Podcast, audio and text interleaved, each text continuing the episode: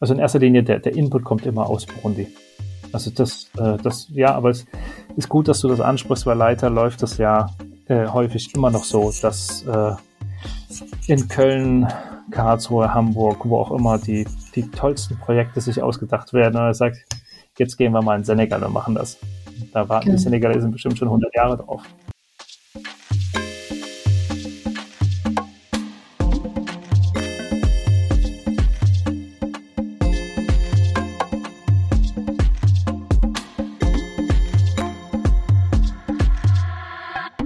Hallo und herzlich willkommen zu Diaspora Talk Podcast. Wir teilen Perspektiven aus der Diaspora Community. Wir sind Tanja Schäffler und Rafael Sanchez Moreno. Schön, dass ihr heute da seid und zuhört. Heute haben wir zu Gast Philipp Zisser. Philipp ist in Karlsruhe geboren und hat dort studiert und gearbeitet, bevor er 2006 nach Burundi ging, um dort zu arbeiten. Geplant war zuerst ein Jahr dort zu bleiben, Letztendlich wurden es neun. Seine Aufgabe dort war, die Öffentlichkeitsarbeit mit aufzubauen und bei einem Projektarbeit mitzuhelfen. Seit 2015 ist er zurück in Deutschland und arbeitet seitdem als einziger Hauptamtlicher in dem Verein. Der Verein ist Burundi Kids e.V. und ist ein gemeinnütziger, konfessionell und politisch unabhängiger Verein mit Sitz in Bonn der in 2003 von Martina Ciontek gegründet wurde. Burundi Kids stellt bewusst die Unterstützung von Selbstständigkeit in den Mittelpunkt der Arbeit. Die Förderung von Mädchen und jungen Frauen, Gesundheit, Bildung, Kinderschutz, Frauenrechte, Armutsbekämpfung und der Schutz der Umwelt sind übergeordnete Ziele der praktischen Arbeit vor Ort. Die Arbeit mit einer lokalen Partnerorganisation wird gemeinsam mit der Foundation Stamm gemacht. Philipp, vielen Dank, dass du unsere Einladung angenommen hast und dass du heute dabei mit uns bist. Ja, schön, dass ich dabei sein darf. Vielen Dank, Tanja und Raphael. Ich übergebe gerne an Tanja für unser Kennenlernspiel. Hi Philipp, auch nochmal von mir. Hallo. Schön, dass du da bist. Netflix oder Kino? Puh, Netflix. Bist du viel auf Netflix unterwegs oder? Äh, relativ. Ich bin ähm, sehr froh, wenn ich mal Zeit mit meiner Frau auf der Couch verbringen darf. Kino aber auch, deswegen habe ich ein bisschen gezögert, weil man muss ja auch mal aus den eigenen vier Wänden raus und mhm. äh, aus der eigenen Komfortzone. Und Kino ist einfach was anderes. Das wird es auch ja. immer geben. Ja. Ja, cool. Papierkalender oder Handykalender? beides. Ich nutze tatsächlich beides. Äh, das Handy hat natürlich den großen Vorteil, es erinnert dich auch an die Termine. Ähm, trotzdem äh, habe ich einen riesengroßen Wandkalender, um einfach auch die Übersicht zu haben, die ich am Handy so nicht habe. Mhm. Ja. Frühstück oder Abendessen? Abendessen. Ich frühstücke seltenst, höchstens Kaffee. Mhm. Ähm, Zahlen oder Worte? Worte. Ich komme aus der Kommunikation, das ist ganz klar.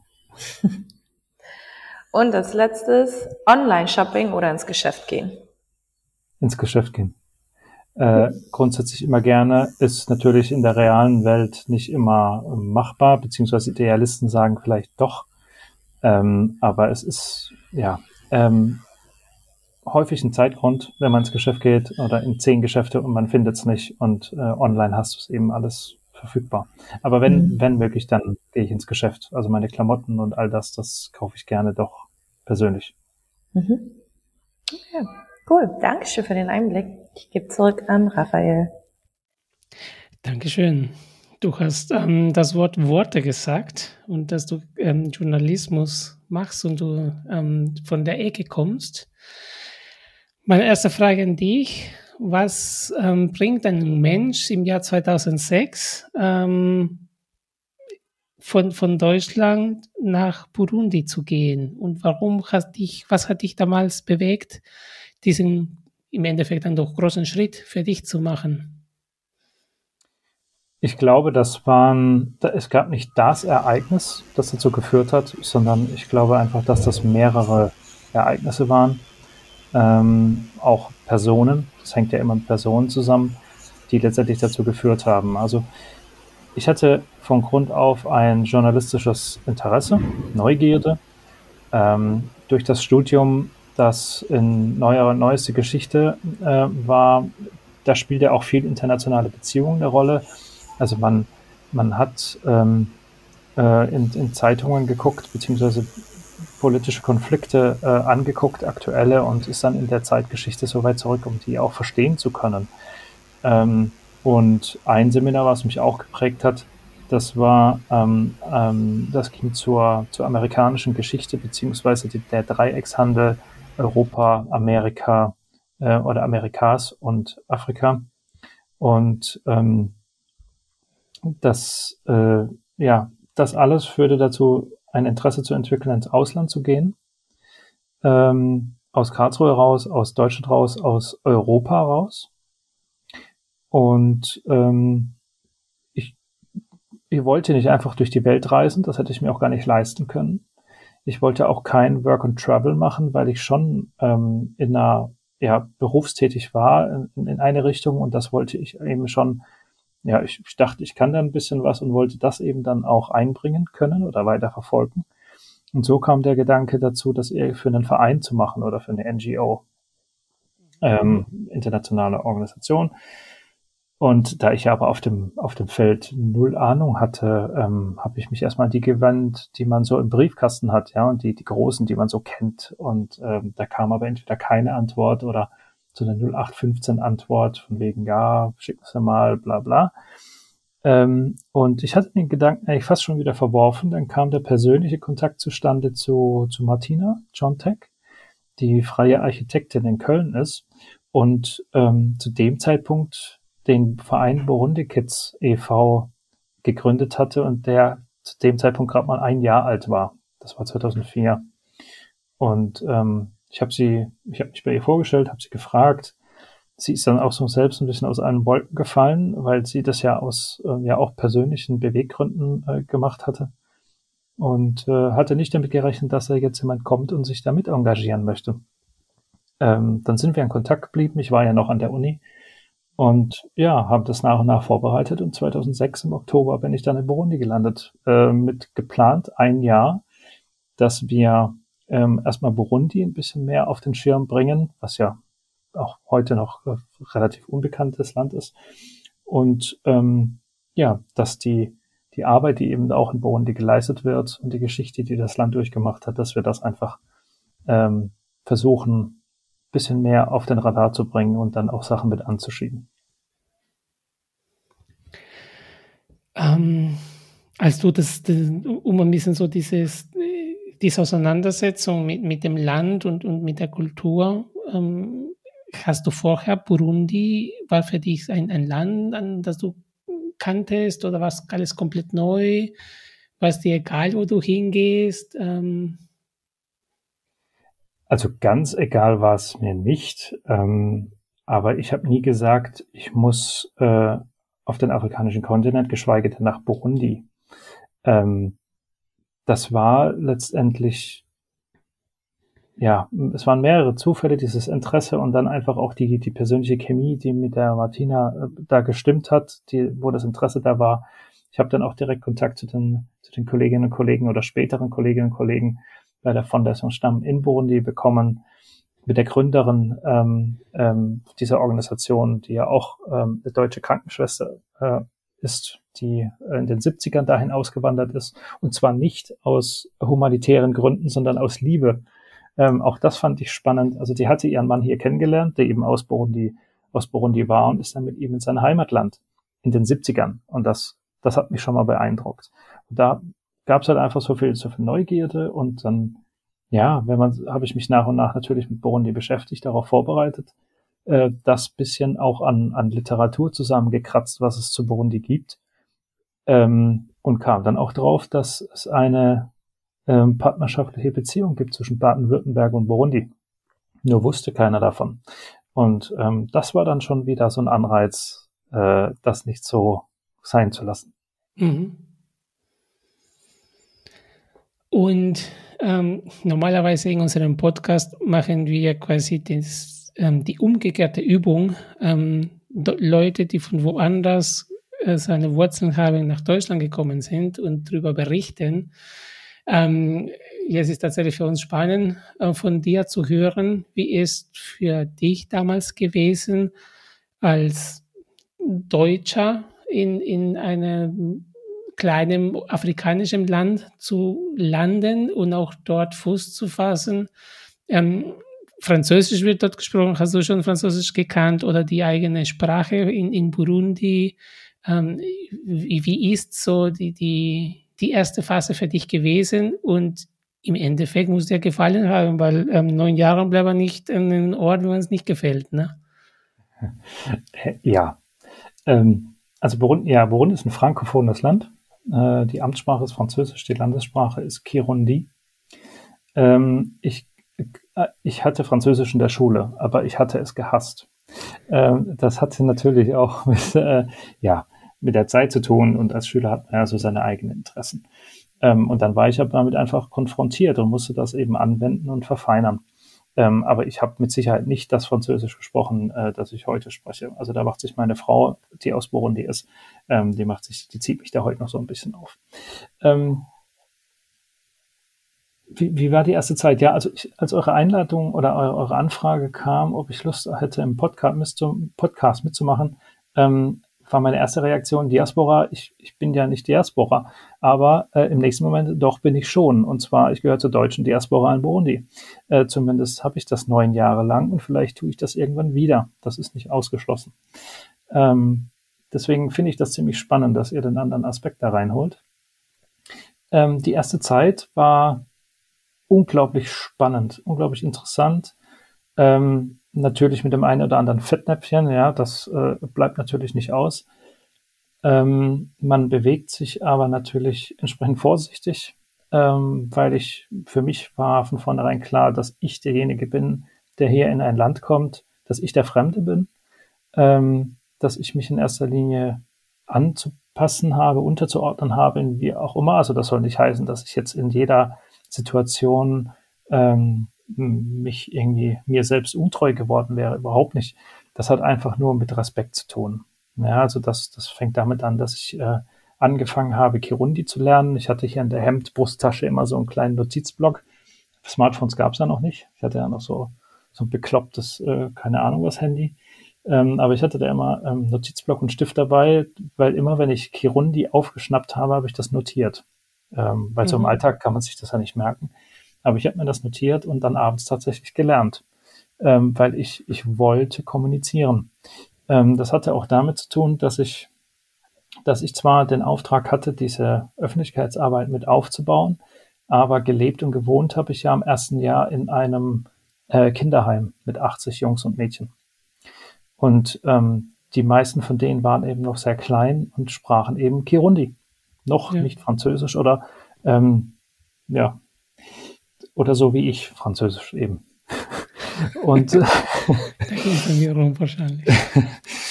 und ähm, mit denen wollte ich eben auch kommunizieren, ja, beziehungsweise ich wollte verstehen, was die mir da erzählen. Ähm, und dann kam auch das eine zum anderen. Also letztendlich waren es auch diese Kinder, die mich gedreht haben. Und jetzt zu dem Punkt, ähm, warum ich da so lange dann geblieben bin ich habe ein Jahr da verbracht. Ich konnte tagsüber mit den Kolleginnen und Kollegen und mit Verena Stamm, der Organisationsgründerin, Projekte mit anschieben, neu initiieren, auch die Informationen nach Deutschland transportieren.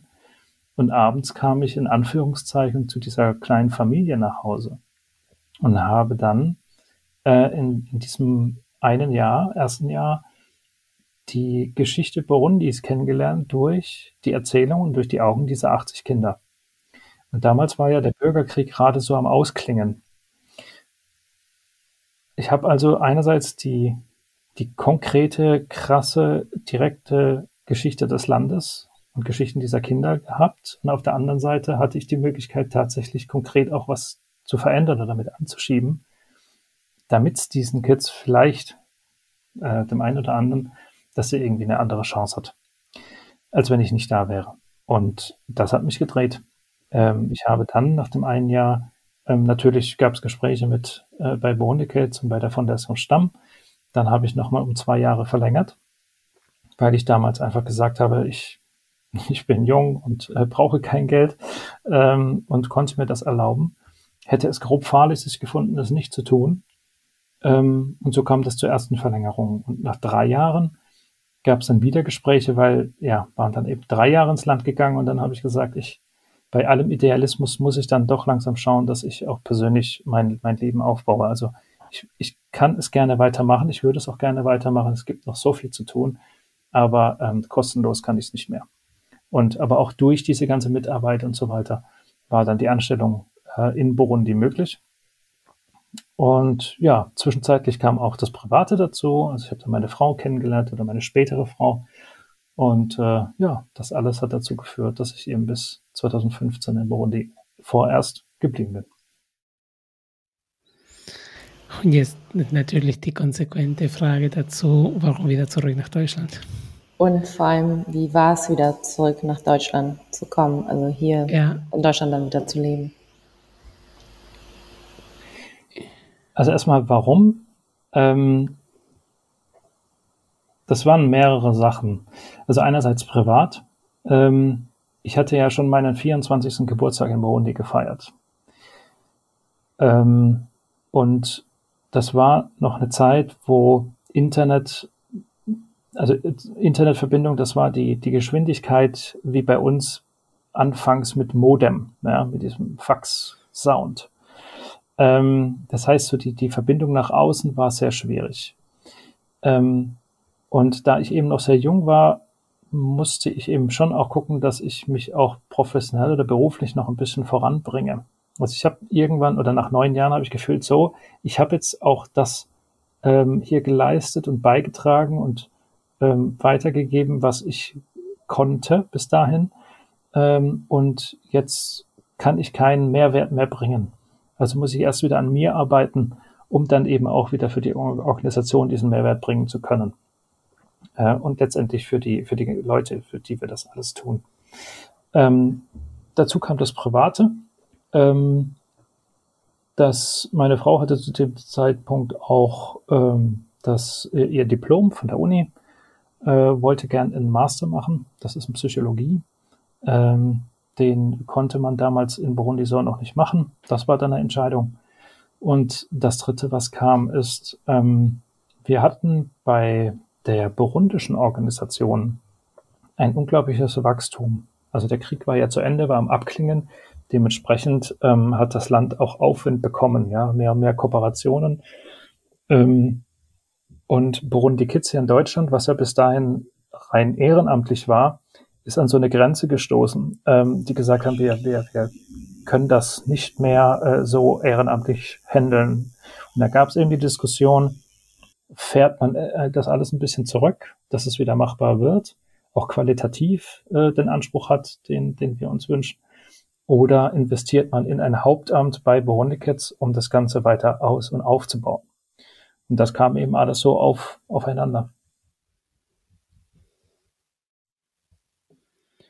Meine Frage für mich, um das ganzheitlich zu verstehen, diese, diese Möglichkeit, dich hauptamtlich zu engagieren für Burundi Kids, war das quasi so eine Bedingung, okay, jetzt gehe ich zurück nach Deutschland und habe dieses Hauptamt oder hast du es, als du hier warst, quasi ein bisschen aufgebaut, zuerst ehrenamtlich und dann geguckt, dass, dass es klappt? Äh, nein, also es war keine Bedingung. Ähm, wenn, wenn Burundi Kids gesagt hätte, nein, das können wir nicht, dann hätte ich mir einen anderen Job gesucht ja, oder suchen müssen. Ähm, das, also ich hatte da auch noch andere äh, Gedanken und Optionen. Also ich hatte da auch schon mich informiert über diese Assessments bei, bei äh, Vereinten Nationen und so weiter. Ähm, und Burundi jetzt hat einfach gesagt, wir, wir versuchen das. Ähm, das wird ein Versuch. Äh, das muss ich natürlich dann auch finanzieren, muss ich sogar recht schnell finanzieren. Und ähm, ja, aber der Versuch hat geklappt. Also bis heute funktioniert das ganz gut. Wow. Und zu der Frage von Tanja, wie ist es wieder nach neun Jahren? Ja, richtig. Das um, habe ich äh, was, wahrscheinlich was, schon. Äh, deine jetzige Frau schon damals deine Frau? Habt ihr dort geheiratet oder habt ihr in Deutschland geheiratet? Wir hatten in Deutschland geheiratet und zwar schon 2011, sind dann aber in Burundi weiter wohnen geblieben okay. und sind dann eben erst 2015 hergezogen im Januar. Ja, wie war es hier anzukommen? Äh, deswegen habe ich wahrscheinlich auch die Frage so schnell wieder vergessen. Äh, es hier anzukommen war furchtbar. Ähm, ja, oft wurde mir auch die Frage gestellt, was ist, was ist schwieriger, in Burundi anzukommen oder nach Deutschland zurückzukommen? Und nach Deutschland zurückzukommen ist definitiv das Schwierigere. Also man muss da wirklich aufpassen, dass man äh, nicht kirre wird, ähm, weil, weil man von allem überfordert ist. Äh, und ja, das, du hast, du kommst aus einem Land, gerade das gerade einen riesen Bürgerkrieg hinter sich gelassen hat, wo du auch Leute äh, an, du hast Leute gesehen, die so unterernährt waren, da wusstest du ganz genau, in einer Woche gibt's sie nicht mehr. Ähm, und dann kommst du hierher und hast 15 Meter Joghurtregal, ja. Äh, oder die Leute regen sich auf über, über Dinge, wo du, du denkst, das brauche ich jetzt gerade nicht. Oder nie wieder. Ähm, das oder wo, wo ich dann auch hab, an mir habe arbeiten müssen, ist, du kannst den Leuten ja hier keinen Vorwurf machen, überhaupt nicht, weil ähm, du bist ja derjenige, der da rausgetreten ist. Und äh, hier hat man, man hat jeder zu seinem Lebensumfeld. Und dann ist das nun mal jetzt auch definitiv gerade ein Problem, wenn er das so empfindet. Ob ich das dass ich das jetzt in meinem Kopf äh, direkt ins Verhältnis setze mit dem, was im Burundi ein Problem ist. Dafür kann er ja nichts. Ja, das interessiert den auch nicht, weil er die Welt in Burundi, weil die, die ihn nicht tangiert. Ähm, deswegen kann ich eben niemandem Vorwurf machen hier, wenn er etwas als Problem ansieht. Was ich aber auch nicht muss, ist ähm, mich darauf einlassen. Mhm. Was letztendlich dazu führt, das kennt ihr wahrscheinlich von euch selbst, äh, man zieht sich aus gewissen Diskussionen raus. Ähm, so die Leute, mit denen man mehr zu tun hat, das wechselt hin und wieder oder das, das wechselt komplett. Ähm, also was das angeht, hat man sich natürlich stark verändert.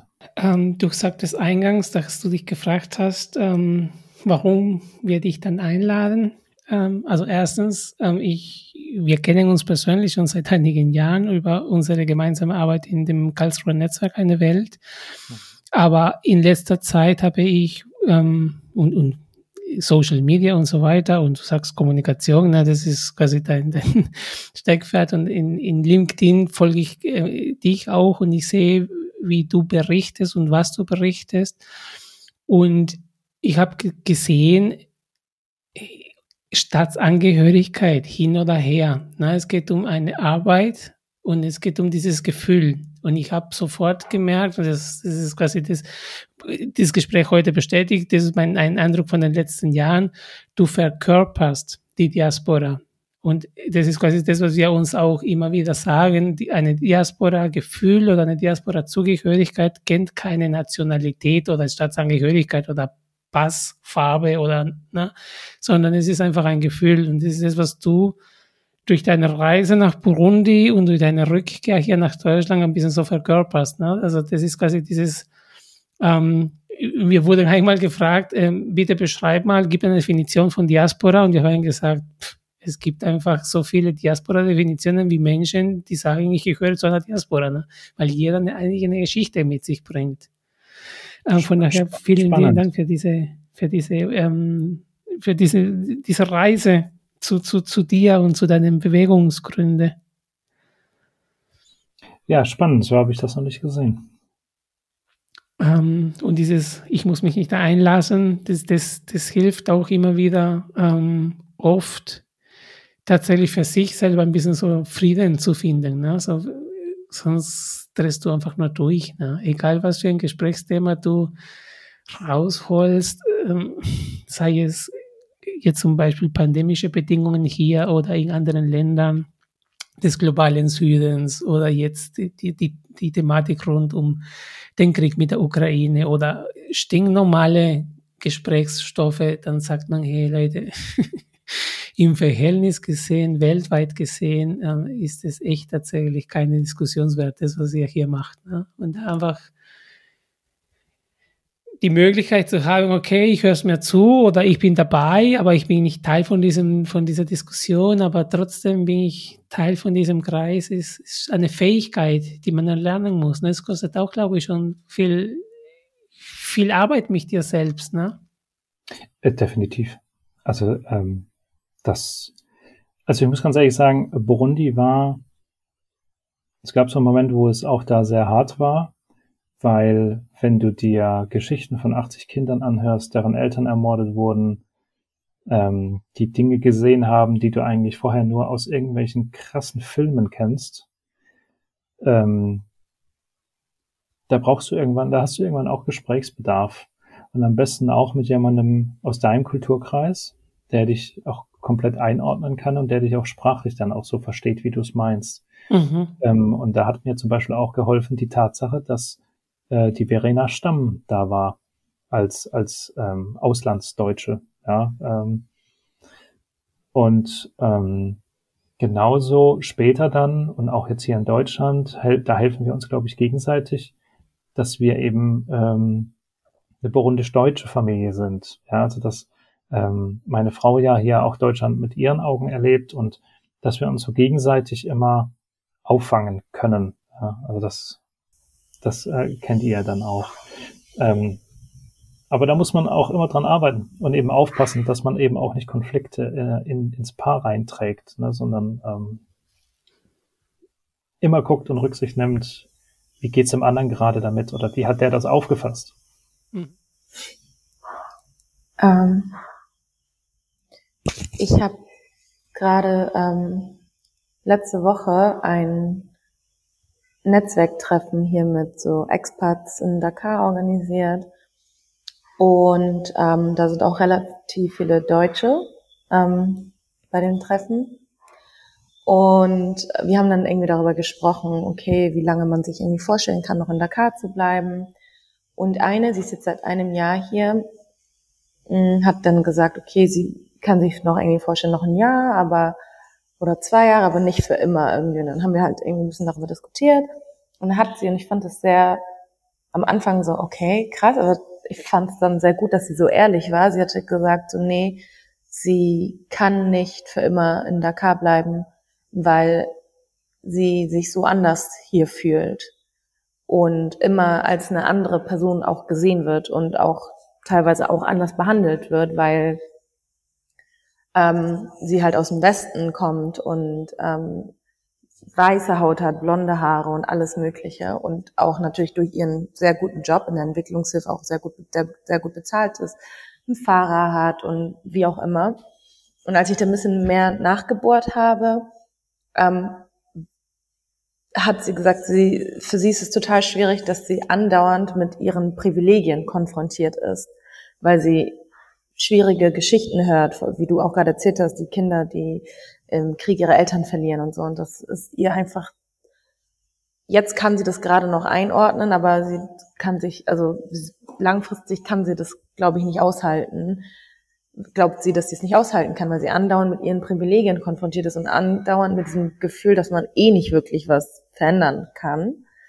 Und ähm, und es auch andere Werte, zum Beispiel im Senegal ist sehr, ähm, also sehr normal, dass du Leute hast, die halt für dich arbeiten, so auch wenn du, ne, die für dich arbeiten, die für dich Sachen erledigen, die irgendwie unter dir stehen und das ist ja in Deutschland ein ganz anderes Prinzip.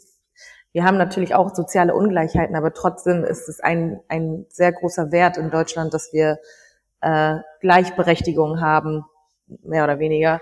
Ich glaube, ihr wisst, was ich meine. Und diesen Gedanken von ihr, dieses Andauern mit den Privilegien auseinander, sich auseinandersetzen zu müssen, fand ich irgendwie, also ich konnte es sehr gut nachvollziehen und ich fand es spannend. Und das wäre sozusagen auch meine Frage an dich, ob du das auch so erlebt hast oder wie du auch mit deinen eigenen Privilegien dann umgegangen bist.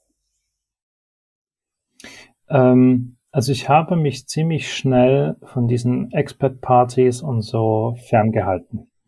Ähm, also als ich, man muss nochmal wiederholen, als ich, als ich da ankam Ende 2006, da war der Bürgerkrieg im Ausklingen. Also es gab auch noch eine Rebellengruppe, die war bis April, Mai 2008 waren die noch aktiv. Also es war, ähm, es war noch nicht wirklich Frieden. Mhm. Das führt ja dazu, dass sich gerade diese, diese Expert-Communities noch enger zusammenschweißen, ja, weil die ja dann auch, also je nachdem, für wen die arbeiten, haben die ihre Security-Protokolle, genau. äh, dürfen sich da und da nicht bewegen, dürfen nur das und das und dann entsteht da automatisch so ein Klüngel. Mhm. Ähm, ich war nie in diesem Klüngel. Dadurch, ich habe in einem Waisenhaus gewohnt, ähm, ich habe ziemlich schnell äh, einen burundischen Freundeskreis bekommen. Also natürlich hat man dann mit dem einen gute, mit dem anderen schlechte Erfahrungen gemacht, wie überall auf der Welt. Aber ich habe, ähm, ich habe einen relativ großen Freundeskreis ähm, und in dem, in dem Viertel, wo ich gewohnt und gelebt habe, also natürlich war das jetzt äh, nicht das schlechteste Viertel, aber es war jetzt auch nicht High Class. Es war sicher. Ähm, das muss natürlich sein, ja. Du brauchst Sicherheit, ganz klar. Wenn du, wenn du Angst haben musst, dass, dass du ständig Leute im Vorgarten hast, dann äh, hältst du das nicht lange aus. Ähm, aber dadurch, und dann habe ich mich da in meinem Viertel bewegt, aber äh, ich war auch zu Fuß unterwegs. Ich hatte nie einen Toyota Prado oder größer, ja, äh, hatte ich nie. Äh, ich hatte so, ein, so eine alte Rostkarre, war auch ein Toyota, aber äh, ein kleiner rostiger Pkw. Äh, ich bin um die Ecke ans Kiosk und habe da eine Milch getrunken äh, und da standen neben mir eben die ähm, in Anführungszeichen kleinen Arbeiter, die du gerade auch angesprochen hast. Ähm, wir haben im, im Keller von Verena Stamms Haus haben wir angefangen zu arbeiten. Wir hatten kein Büro. Äh, und mittags bin ich ins Viertel rüber und habe meinen mein Teller mittags gegessen für äh, 50 Cent, wo auch die Bauarbeiter hinkamen. Ähm, nicht, weil ich da jetzt ultra integrativ sein wollte, ja, sondern einfach, weil das war halt so und war halt das, was da war. Und ich fand mich da jetzt wohler, beziehungsweise hätte es mir auch nicht leisten können. Ich habe ja auch die ersten drei Jahre nichts verdient. Hätte also jetzt nicht hier auch in irgendwelche schicken Restaurants gehen können. Ähm, und sowas spricht sich rum und dementsprechend wirst du wahr und angenommen. Natürlich, wenn ich wohin komme, wo mich keiner kennt, dann bin ich natürlich der weiße Ausländer, ganz klar. Aber zumindest ähm, kannst du dir, glaube ich, also zumindest hast du es so, so ein bisschen auch in deiner Hand, äh, wie du dein, wie du mit dem Umfeld umgehst und so geht das Umfeld auch mit dir um. Ja, und so kannst du dir deine Lebensräume schaffen, ob das dein Wohnviertel ist oder auch auf der Arbeit, kommt es darauf an, wie du mit den Leuten umgehst. Ja, wie überall auf der Welt, würde ich sagen, ja. Deswegen, äh, nein. Also ich, natürlich macht man sich seine Gedanken, wenn du unterernährte Babys triffst und, und auch die Mutter ist genauso mager und du weißt, nächste Woche ist die nicht mehr da, ja. Dann hast du abends schon ein Problem, wenn du vor deinem vollen Teller sitzt. Ähm, aber, ja, und da musst du halt einen Mittelweg finden. Äh, es bringt jetzt natürlich auch nichts, wenn ich jetzt den ganzen Tag nur Reis mit Bohnen esse, ja. Äh, wem helfe ich damit? Also da, da, das ist nur, um mich zu beruhigen oder irgendwie, keine Ahnung. Ähm, klar, du musst einen Weg finden, dass es dir gut geht, körperlich, aber auch mental. Ähm, nur dann bringst du die Leistung, die du gerne bringen möchtest. Das ist, glaube ich, auch sehr, ähm, auch ein sehr schwieriger Punkt, auch bei Menschen, die sich engagieren ähm, nicht auch, ich sage jetzt mal, durchdrehen, also irgendwie versuchen, nicht weil die Welt chaotisch ist, ähm, nicht aufhören, auf dich zu achten und dass es dir auch gut geht. Ne? Ähm, das ist so ein bisschen, zum Beispiel jetzt hier in Deutschland und in der Ukraine, darf man jetzt hier in Deutschland jetzt einen fröhlich, fröhlichen Sommer genießen, wenn 2000 Kilometer weit entfernt Menschen dann täglich sterben. Man könnte sich auch diese Frage stellen. Und man muss für sich persönlich den Mittelweg finden. Wie kann es mir gut gehen, damit es, ähm, damit es den anderen auch gut gehen kann durch mein Handeln. Ich finde tatsächlich super wichtig, was du uns auch gesagt hast und erzählt hast zu deinen Beweggründen zurück nach Deutschland.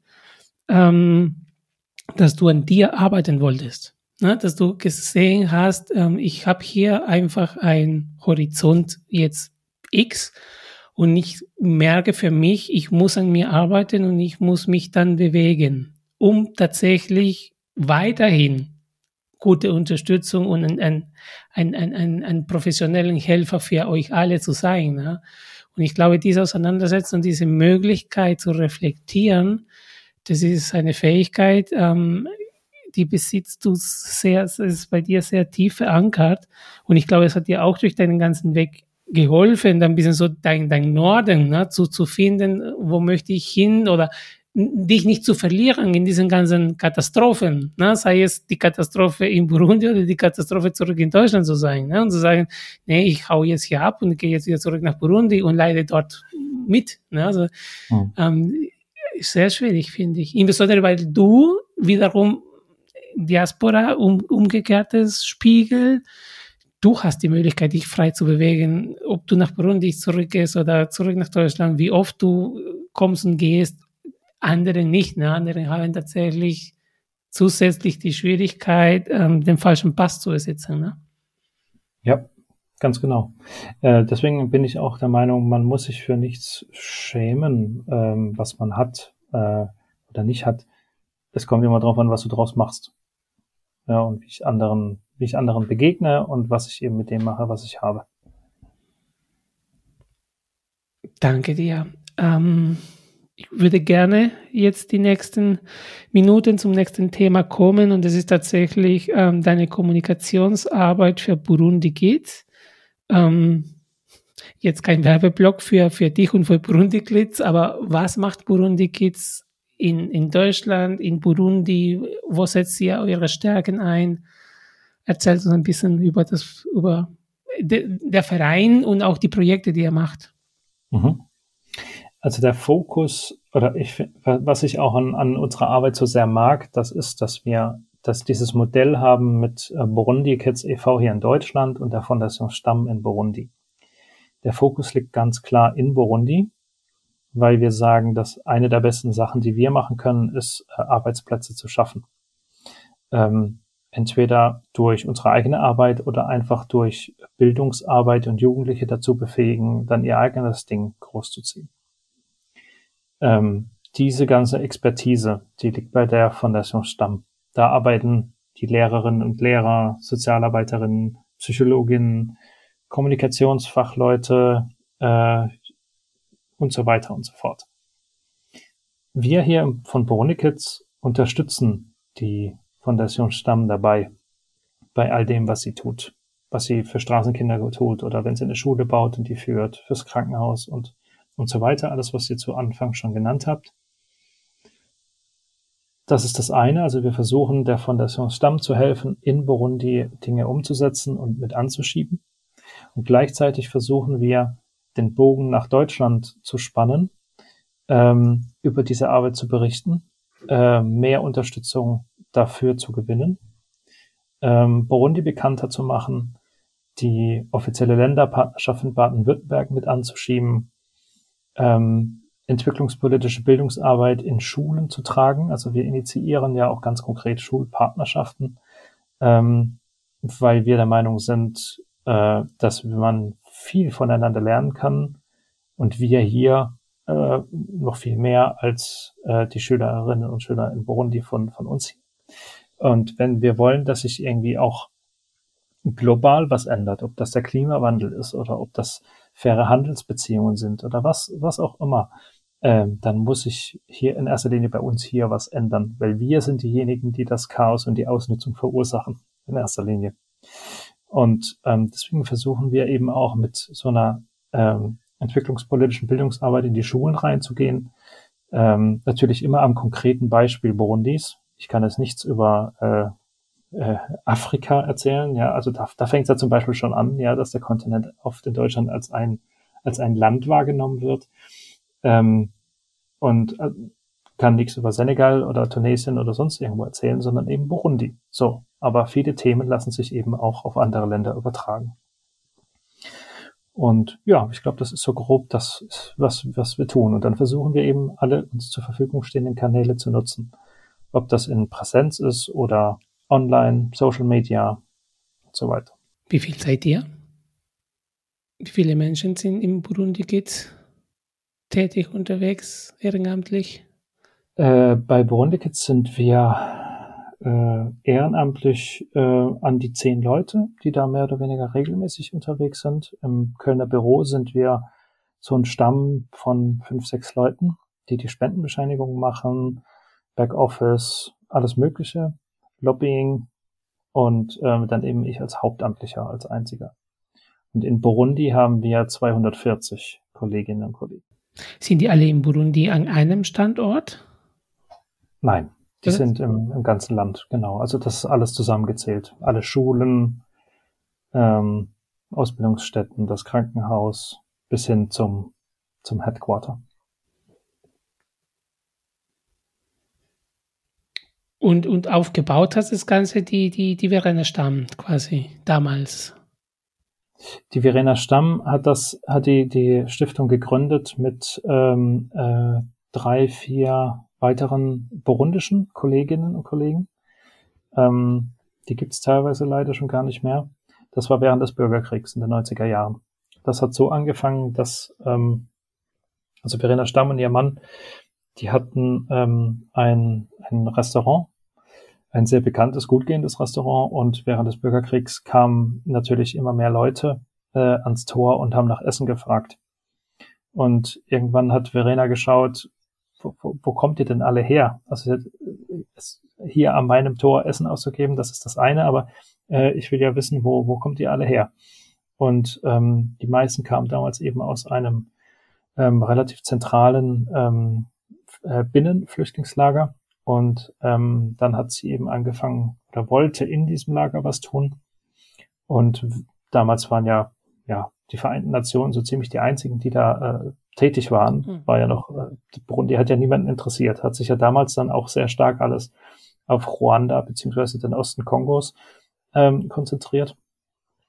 Und ähm, dann wurde ihr von, von Leuten von den Vereinten Nationen eben gesagt, von UNICEF und so weiter, äh, Frau Stamm machen Sie eine oder gründen Sie eine Organisation, dann können wir kooperieren. Als Privatperson geht das leider nicht.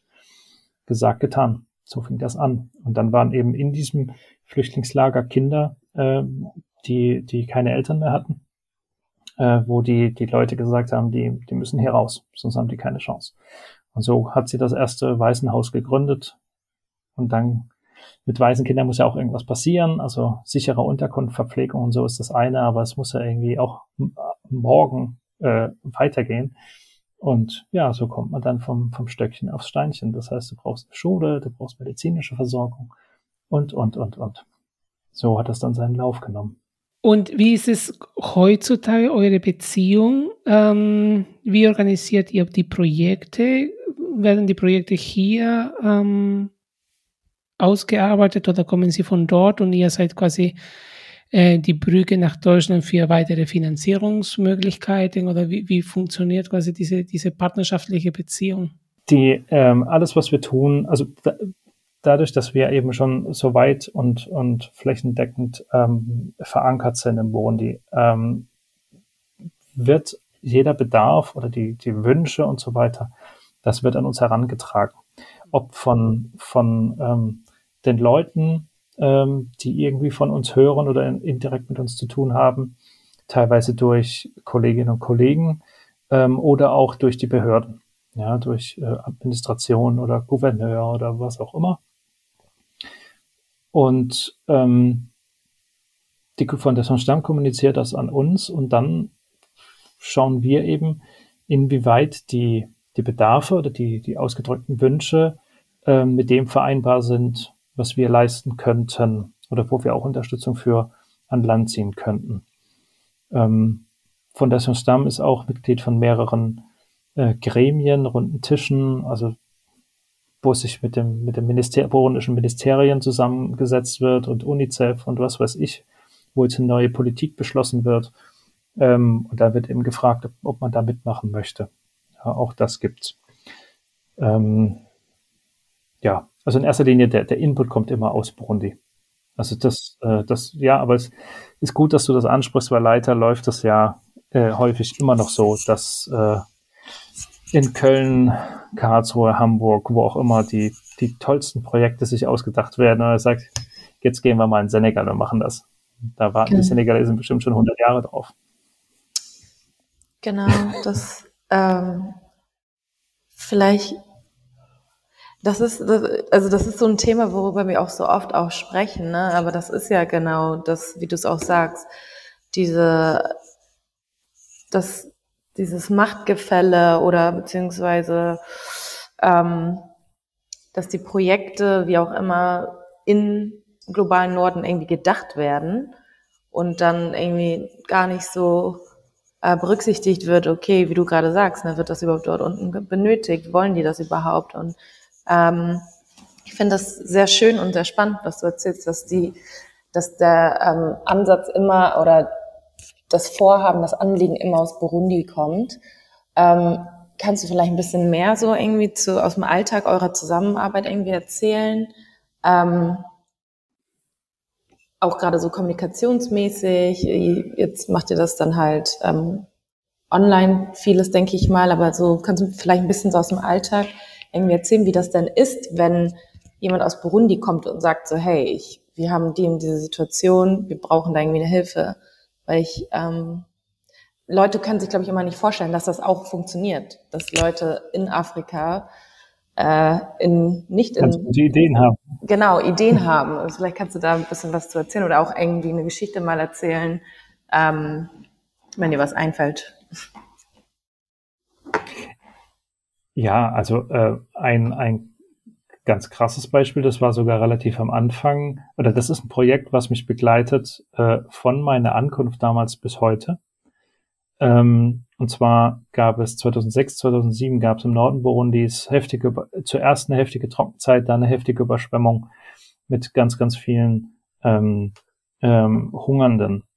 Und damals hat die Fondation Stamm, das war gerade als ich angekommen war, mit dem Auswärtigen Amt eine Nothilfeaktion starten können. Das ähm, waren Ernährungsstationen, also wo die ähm, Mütter hinkommen konnten mit ihren Babys und, und so eine Spezialnahrung bekommen, dass sie wieder aufgepäppelt wurden. Und auch an Schulspeisungen, also ähm, Essenausgaben an den Schulen. Ähm, an den Schulen deshalb, weil es natürlich leichter handelbar war, es war zentraler, ähm, anstatt jetzt die ganzen Haushalte auf den Hügeln zu finden. Und zweitens hat man so vermieden, dass die Schüler die Schule abbrechen. Also die kamen weiter in die Schule und äh, haben wir auch noch was zum Essen bekommen. So. Und dann, ja, ich weiß, ich weiß jetzt nicht mehr, wer das genau war. Da war ich, damals war ich ja auch noch nicht so ganz so drin, aber das war dann wahrscheinlich auch die Kollegen oder die beteiligten Leute ähm, und dann auch die zuständigen Administrateure, also das ist so Bürgermeister, kannst du sagen, auf kommunaler Ebene. Ähm, da wurde dann weiter gedacht also ja, Hungersnot ist jetzt auch schön, dass, oder ist gut, dass das so äh, schnell geklappt hat, ähm, mit, mit der Hilfe, dass ihr das ein bisschen abfangen konntet. Aber was machen wir dann, wenn das nächstes Jahr wieder ist? Dann kommt ihr wieder. Und darauf müssen wir hoffen, oder wie? So. Ähm, Gibt es nicht die Möglichkeit, hier irgendwie ähm, strukturell oder bildungstechnisch und so weiter irgendwie was zu, nachhaltig zu verändern?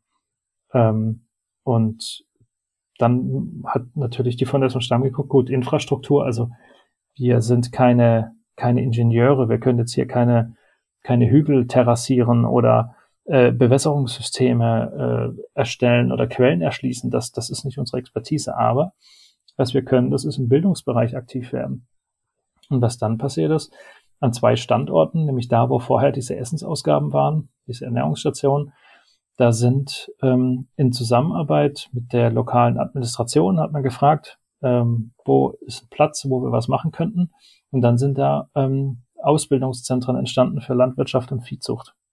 Also dass man versucht erstmal ähm, erstmal versucht hat, so was was ist dann hier gerade der Status quo? Wie betreibt ihr Landwirtschaft? Also da war ja, wie gesagt, der Krieg war noch am Ausklingen. Es gab ja sehr sehr viel Flüchtlingsbewegungen auch in Burundi, Ruanda, Kongo und so weiter. Das heißt, man muss erstmal gucken, ähm, wie ist das hier organisiert, wer hat überhaupt Land, äh, macht hier jeder seins oder gibt es schon Zusammenschlüsse, wie, wie macht ihr das?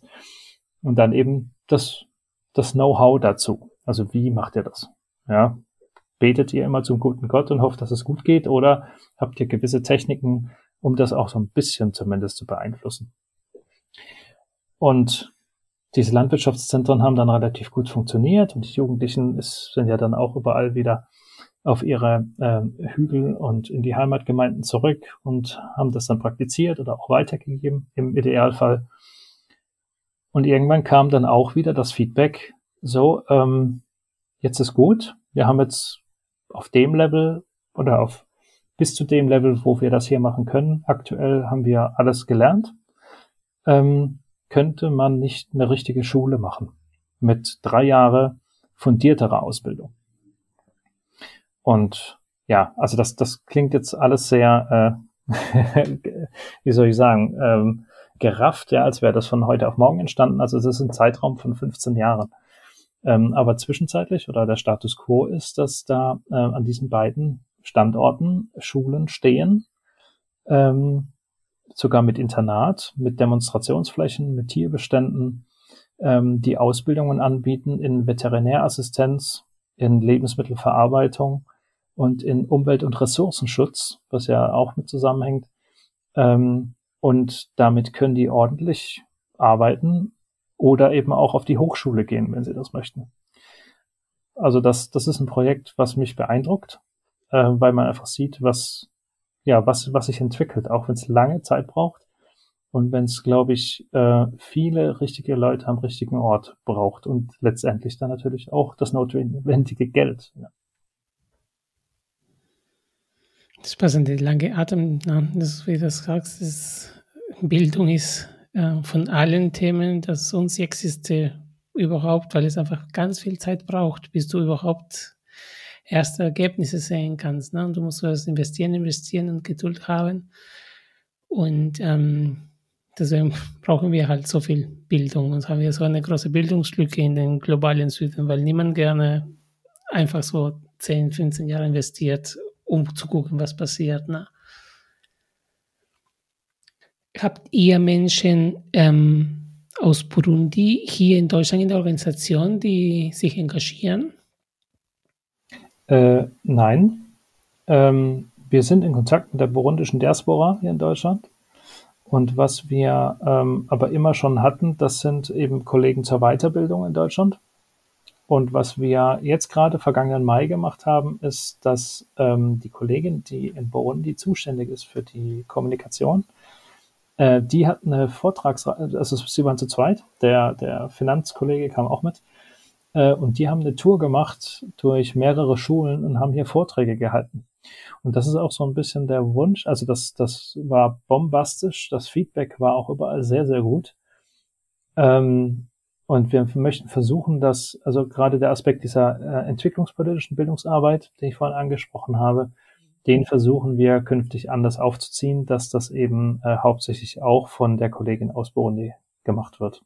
Ob in Präsenz oder auch über ähm, online, also auch zwischenzeitlich ist in Burundi das Internet besser geworden, so dass man mehr Möglichkeiten hat.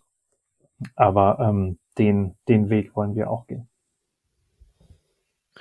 Das war der, der Punkt, den du auch vorhin angesprochen hattest, ne, mit der Arbeit in den Schulen hier, ähm, weil vieles, was, was heute so ist, ist es, weil früher die Europäer das gemacht haben und wir müssen das quasi, diese Dekonstruktion in den Köpfen dann machen, damit wir halt was Neues erschaffen. Ne? Also auch diese sogenannte äh, Begriffe wie Dekolonialisierung, ähm, mhm. von, von den ganzen Strukturen.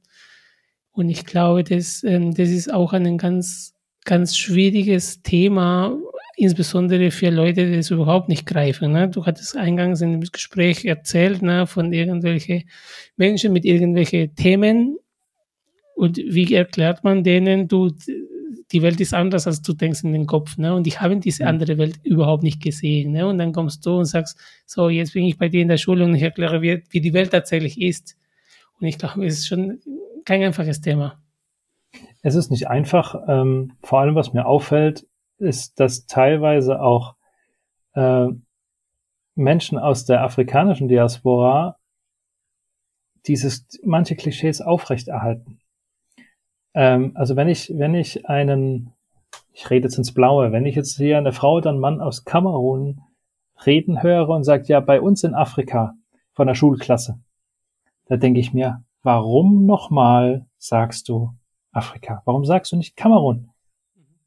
Du, man, man will das den Leuten schon so, also ich, klar ist, mir ist schon klar, warum die das machen.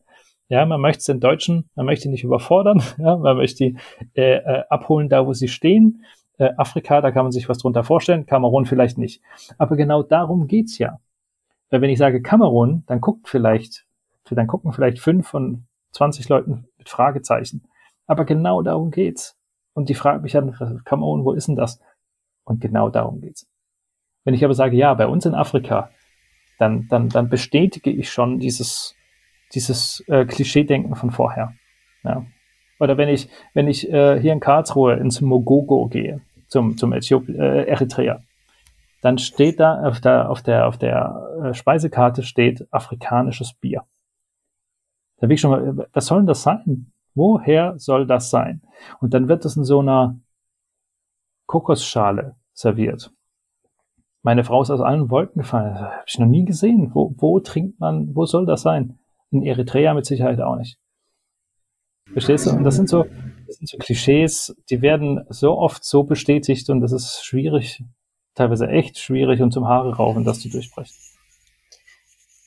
Ja, ich finde es sehr gut, was du auch, auch ansprichst, gerade mit diesem ähm, ein Afrika. Das ist auch teilweise von Menschen, die in der Diaspora, aus der afrikanischen Diaspora sind, ähm, be bestätigt wird oder weitergeführt wird. Ich wollte nur auf jeden Fall noch mal eine andere Perspektive auch mit da reinbringen.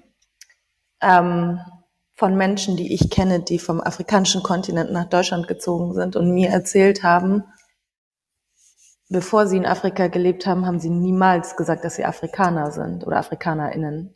Das haben sie erst gelernt, als sie nach Europa gekommen sind. Und auf der einen Seite ist es, weil Leute sie immer in einen Topf werfen, aber auf der anderen Seite, und das ist eine, vielleicht auch eine Besonderheit, das ist anders als vielleicht Menschen aus Südamerika oder Menschen aus dem asiatischen Raum. Wenn ich, egal was für eine schwarze Frau oder schwarze Mann ich sehe auf der Straße, die grüßen mich und ich grüße die zurück in Deutschland. Und das ist auf jeden Fall in Hamburg ist es so. Keine Ahnung, ich glaube in anderen Städten ist es wahrscheinlich auch so. Es ist nicht nur ein bisschen dieses, ach, wir, wir machen, also es ist, glaube ich, ein bisschen komplexer noch. Weil auf der einen Seite ist es das Problem, dass man alles oder dass man, dass alles so in einen Topf geworfen wird. Auf der anderen Seite gerade die Erfahrung, die schwarze Menschen in Deutschland machen, es bringt einen dann irgendwie doch zusammen. Auch wenn Afrika sehr vielfältig und sehr bunt ist, aber am Ende des Tages, wenn du eine, wenn eine schwarze Person Rassismuserfahrung macht, ist da kein, sind da nicht große Unterschiede jetzt, ob die aus Eritrea kommt oder aus Ghana oder aus Burundi. Da sind keine großen Unterschiede und irgendwie vereint es dann doch. Und dann sieht man sich dann trotzdem doch auf einmal als Afrikaner oder Afrikanerin, obwohl man sich vorher also niemals als eine Afrikanerin gesehen hat. Also ich glaube, es ist nicht nur, nicht nur irgendwie Marketing oder wir wollen es den Deutschen oder den Europäern einfacher machen. Ich glaube, es ist ein bisschen mehr auch manchmal, sondern es ist tatsächlich ein Gefühl von Zusammengehörigkeit, was es vorher nicht gab. Ob das gut mhm. oder ob mhm. das richtig ist, will ich gar nicht beurteilen, aber ich glaube, das kann auch manchmal der Grund sein, ähm, warum das so weitergeführt wird. Guter Punkt. Hm. Verstehe ich voll und ganz und ja, kann ich, kann ich gut nachvollziehen. Glaub, und glaube ich auch. Und ich kann mir sogar vorstellen, dass das noch zunehmen wird, was dann wieder, also wenn es aus dem Aspekt passiert, den du genannt hast, ist es sogar sehr, sehr gut.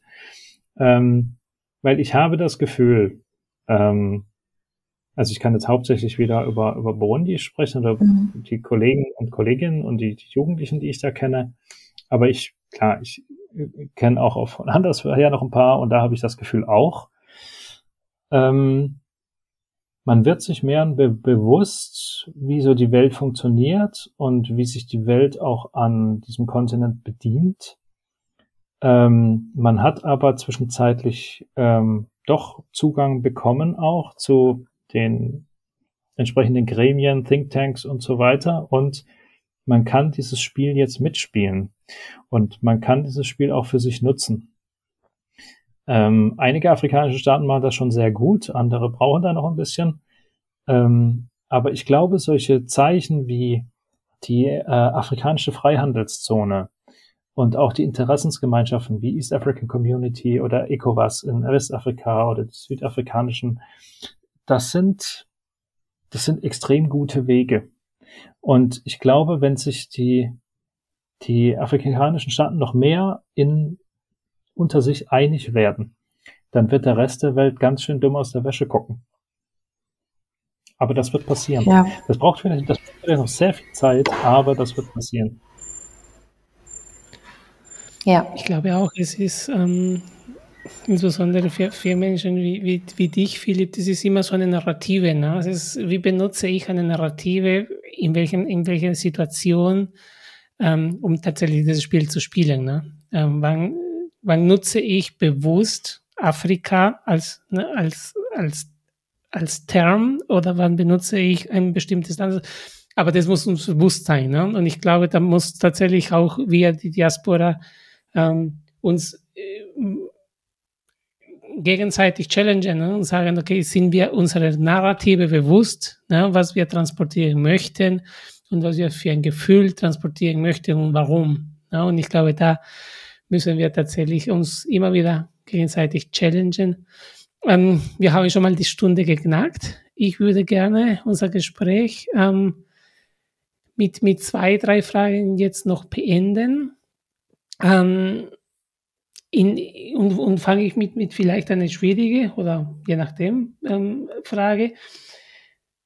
Eine Herausforderung. Wo siehst du für dich in deinem Engagement, in deiner Arbeit in, in Deutschland große Herausforderungen nach vorne zu kommen?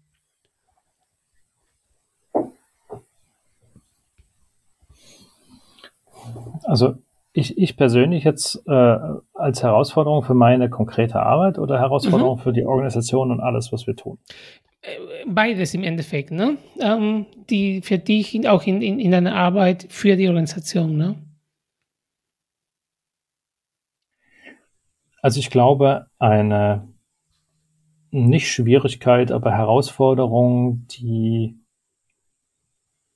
die eigentlich, vor, vor der jeder Verein oder jede Organisation steht oder stehen sollte, die sich international engagiert ist, ähm, dass sich das ganze System, nenne ich das jetzt einfach mal, einfach weiter modernisiert und zwar dahingehend, dass es einfach Praktiken gibt, die die waren bisher okay oder auch nicht, aber die waren halt so, aber das ist nicht mehr zeitgemäß, das heute immer noch so zu machen. Also so dieses sich selbst in Frage stellen, was machen wir da eigentlich und warum und ist es immer noch sinnvoll? Ähm, oder sollten wir das vielleicht überdenken, dass wir das anders machen? Also jetzt bei uns in einem konkreten Beispiel, ähm, dass ich, dass ich jetzt die letzten zehn Jahre in Schulen gegangen bin und Vorträge gehalten habe, das war kein Fehler. Ja, ich habe aus meiner persönlichen Erfahrung erzählt und das wird auch weiterhin immer noch eine Rolle spielen. Gleichzeitig ist es nur zeitgemäß, dass da Kolleginnen und Kollegen aus Burundi kommen und die diese Arbeit mitmachen. Ja, ähm, genauso, dass es leider immer noch so läuft, wie wir gesagt haben, dass man sich hier zu Lande tolle Sachen ausdenkt und dann geht man nach Burundi oder Senegal oder sonst wohin ähm, und, und sagt so, das machen wir jetzt. Und darauf haben die gewartet und wir zeigen jetzt mal, wie es geht. Ähm, dass es eben nicht so ist und dass vielleicht schon so manches nicht funktioniert hat, weil man es genauso angegangen hat. Also das sind, das sind Herausforderungen, weil das, ähm, da kommt man dann vom, vom Organisationellen zum Individuellen. Das, eine Organisation lebt ja auch von den, von den Visionen oder Einstellungen, die jede, die die Mitglieder haben. Und wenn ich persönlich äh, so von mir überzeugt bin oder von dem, was ich tue, dann trage ich das ja so auch in die Organisation rein ob ich das als Vorstand mache oder als Hauptamtlicher, egal, ich habe meinen Einfluss damit und bringe das ein.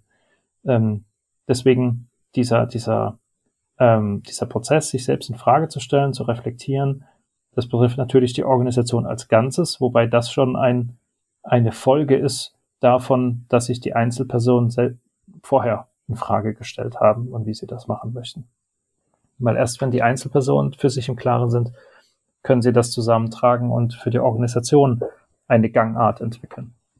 Ja, nicht umgekehrt.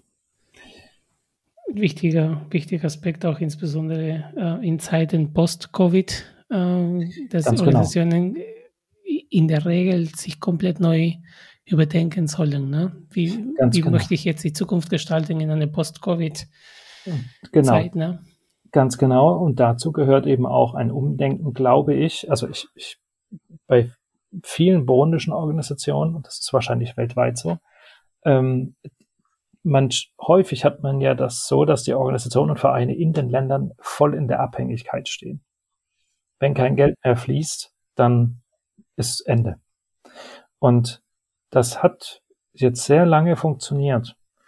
Ähm, und ich glaube, über kurz oder lang ist der richtige Weg. Also natürlich gibt's Dinge, ähm, die müssen finanziert werden, die können sich, sich nicht selbst tragen. Ja, das ist eine Grundschule oder auch Straßenkinderprojekt. Also es gibt einfach so wie, so wie überall auf der Welt, es gibt soziale äh, Projekte, die müssen finanziert werden. Aber dann gibt's eben andere Sachen und Strukturen, wo man schon äh, gucken muss oder es zumindest versuchen muss, dass man dann einen sinnvollen wirtschaftlichen Kreislauf hinkriegt. Ähm, und da muss ich dann, oder müssen sich Länder wie Burundi auch bewusster werden über die Ressourcen, die sie haben und die auch entsprechend einsetzen und nutzen. Und nicht darauf vertrauen, ähm, dass immer mal wieder eine Finanzspritze kommt. Weil ich kann mir gut vorstellen, dass mit Pandemie und Ukraine-Krieg und so weiter, wer weiß, wie lange uns das noch begleitet, dass wir hier äh, unseren wirtschaftlichen Zenit überschritten haben. Und ähm, klar, wo spart man zuerst? Ganz klar. Ja, ja, ähm, ja das, das ist definitiv auch eine, eine Herausforderung. Und meine letzte Frage und ein bisschen so die, die positive Seite hoffentlich äh, von dir Richtung Zukunft zu bekommen. Ähm, Burundi geht's, die Entwicklungszusammenarbeit äh, in fünf, zehn Jahren ähm, wo seht ihr euch? In 15 Jahren. Oder in 10 Jahren? Das ist auch eine schwierige Frage. Die ist nicht einfacher als die andere. In der Zukunft. ähm, also ich, ich bin überzeugt von dem, was wir tun. Da spreche ich von Burundi Kids und von der Stamm. Sonst wäre ich, glaube ich, schon längst nicht mehr dabei. Ähm, ich lebe das. Ähm, deswegen arbeite ich auch äh, wesentlich mehr, als ich sollte, weil es mir auch einfach Spaß macht und weil man auch so viel davon zurückkriegt. Ja, also es gibt einem unglaublich viel. Ähm, ich glaube, wir machen vieles richtig. Wir haben, wir sind so schlau und stellen uns auch selbst in Frage und gucken dann, ja, und sind bereit dazu, uns verbessern zu wollen. Äh, und ich glaube, wenn wir das weiter ähm, weiter verfolgen und weiter so auch praktizieren und weiter zulassen, ähm, dann glaube ich, dass die positive Entwicklung, die wir bisher hatten, ähm, genauso weiterlaufen wird. Also wenn man sich das anguckt, wo wir angefangen haben, wir saßen da irgendwo bei der Fondation Stamm im Keller mit Laptop, hatten noch nicht mal ein Büro 2006 und jetzt haben wir ein, ähm, ähm, ja 240 Mitarbeitende in Burundi äh, Burundi Cats hat sich äh, enorm entwickelt. Ähm, ja, also ich glaube, wir haben vieles richtig gemacht. Und wenn das so weitergeht, dann, dann passt das. Philipp, Dankeschön für deine Zeit. Danke, dass du heute da warst und uns tatsächlich so bereichert hast mit deiner eigenen persönlichen Geschichte, mit deinen Einsichten und mit dieser tollen Frage, die Burundi Kids macht. Vielen Dank, dass ich da sein durfte. Es hat Spaß gemacht. Ich freue mich ja immer, wenn sich jemand für Burundi interessiert.